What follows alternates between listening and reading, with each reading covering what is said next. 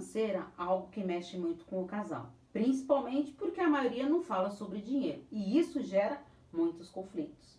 Nesse vídeo eu respondo dúvidas sobre o dilema financeiro entre os casais. Então vamos para as perguntinhas de hoje sobre relacionamentos. Primeira pergunta: Estou passando por dilemas financeiros diante dos meus, os teus e os nossos filhos.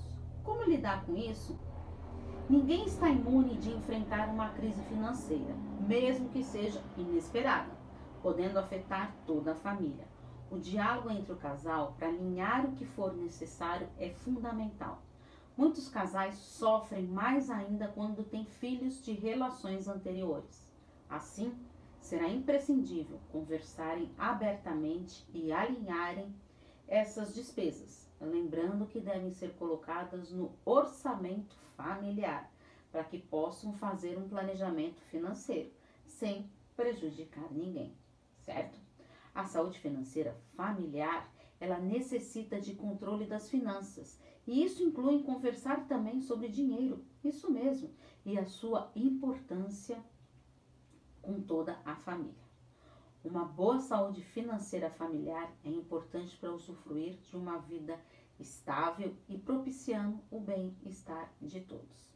Concorda? Segunda pergunta. O casal deve saber o quanto o outro ganha? Ah, essa é uma pergunta que tanto fazem. Segundo pesquisas financeiras, mais de 35% dos casais não sabem quanto seu parceiro ganha mensalmente.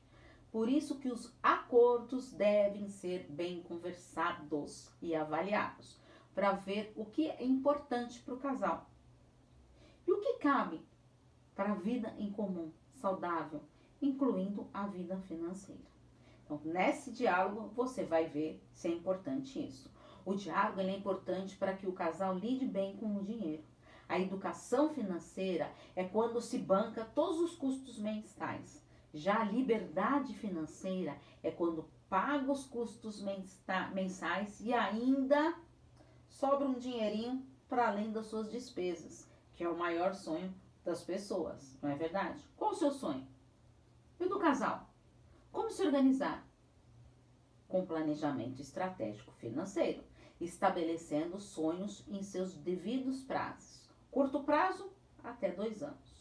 Médio prazo, de 2 a 10 anos. Um longo prazo, acima de 10 anos. Para que um sonho se concretize, ele precisa virar um objetivo e ser seguido em metas. Afinal, você deseja uma educação financeira ou uma liberdade financeira? Terceiro, como entender e separar o que é propriedade do casal e da família os casais, eles precisam entender a importância de falar sobre o dinheiro, pois muitas vezes é um tabu esse assunto, que deve ser enfrentado para que assim possam ajustar o que for necessário, certo?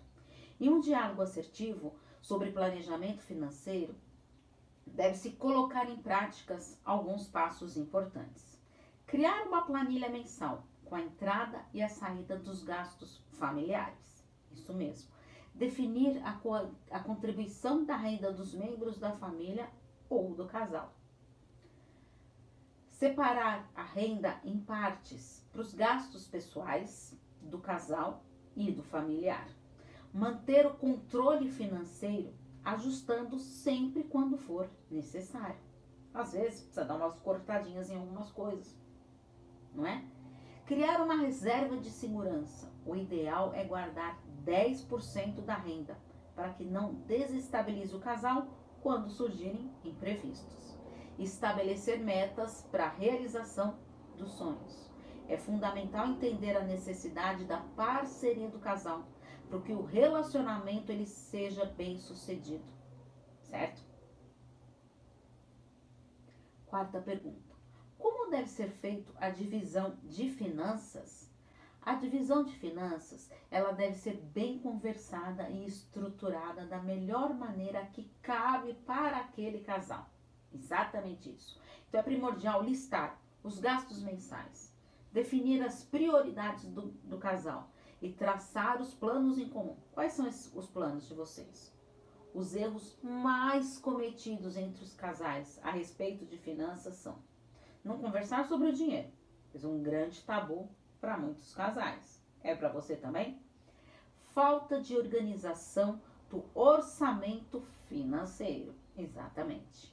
Terceiro, ignorar os gastos financeiros excessivos. Divisão de dívidas, pois quando estoura o orçamento, a culpa é sempre do outro. Por isso, é fundamental ter esse diálogo financeiro. Viver um padrão de vida superior ao que cabe dentro da renda familiar, ou seja, gastar muito mais do que pode. Não ter uma reserva para gastar com o casal, exatamente isso. O planejamento financeiro ele é fundamental para que, que caiba dentro do orçamento momentos de lazer para o casal. Isto é imprescindível. Isso alimenta a relação. Quinta pergunta: Como enfrentar uma crise financeira no casamento? O casal ele deve estar disposto a enfrentar essa crise financeira.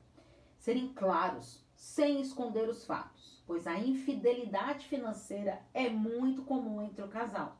Cada um faz seus gastos sem contar para o outro e assim pode cair numa grande crise financeira. Então, como que eu faço para enfrentar essa crise? Reconhecer e refletir sobre essa crise financeira. Caramba, estamos numa crise financeira. Proporcionar um diálogo assertivo sobre o orçamento financeiro. Estarem alinhados, jogando no mesmo time para poder sair dessa crise. Não culpar o outro pelos gastos, mas entender para assim ir reajustando o que for necessário reorganizar e mudar os hábitos pessoais do casal e familiar, porque afinal gerou essa crise. Fazer um planejamento estratégico para eliminar as dívidas. Construir uma planilha para gastos mensais familiares. Sabe aquele cafezinho que você toma? Ah, não é nada. Imagina um cafezinho todos os dias. É bom colocar na sua planilha.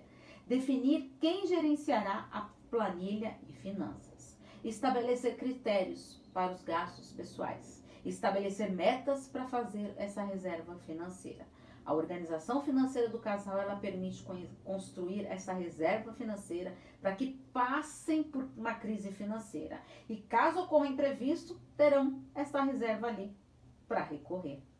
Não é bom assim? E se você caiu de paraquedas nesse vídeo, eu sou Paula Freitas, psicóloga, psicoterapeuta de casal e terapeuta sexual. Se você está passando por uma crise financeira e não está conseguindo ter esse diálogo, falar sobre dinheiro, a terapia de casal pode ser uma boa opção. Estou à disposição para os atendimentos. É só enviar uma mensagem no meu WhatsApp no 11 98313 2371, porque afinal, quem cuida da mente, cuida da vida. Um grande abraço.